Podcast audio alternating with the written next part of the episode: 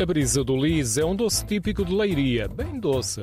A cor amarela cativa o olhar e o sabor suave à amêndoa partilha o paladar com os ovos. São vários os pontos de venda em Leiria e uma das casas mais afamadas é a Luz e Clara, na Rua Direita, em pleno centro histórico.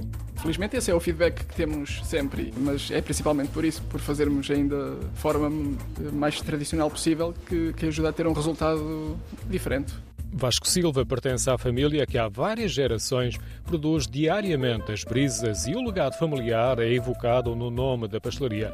Clara é o nome da mãe, Luzia o da tia-avó. Ambas especializaram-se na confecção de brisas do Lis. A nossa tia já fazia, já a patroa dela também fazia, em jeito de sobremesa para casa e agora há vários anos que confeccionamos. A nossa mãe começou com a nossa tia em 74 a fazer as brisas e outros doces. A pastelaria é de pequena dimensão, tem poucas mesas, a maioria dos clientes passa para levar uma caixa de brisas que são a especialidade da casa.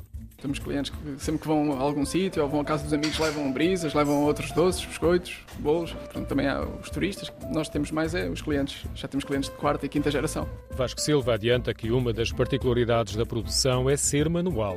Temos o cuidado em selecionar os melhores ingredientes e depois fazer o máximo moda tradicional e, antiga, como a nossa tia nos legou. Principalmente manual, fazemos os, os passos todos. Não, não saltamos nenhum. A produção é no edifício da pastelaria e conta também uma história de sacrifício e tenacidade da tia-avó. Os bolos surgiram pela necessidade de, de, ganhar dinheiro e de sustentar a família deles, porque o patrão faleceu. A nossa tia fazia em casa e depois vendia porta a porta, também ia para São Pedro na altura do verão. Ainda hoje temos clientes que foi ela que angariou na altura. Ia de autocarro. Como a produção é artesanal, a quantidade é muito limitada, mas tem a contrapartida do gosto e da qualidade. A receita não constitui segredo e não será muito diferente das primeiras brisas de leiria nas primeiras décadas do século XX, no então café colonial.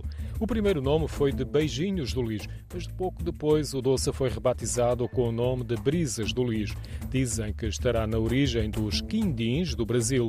Devido à falta de amêndoa, a receita foi adaptada com coco ralado.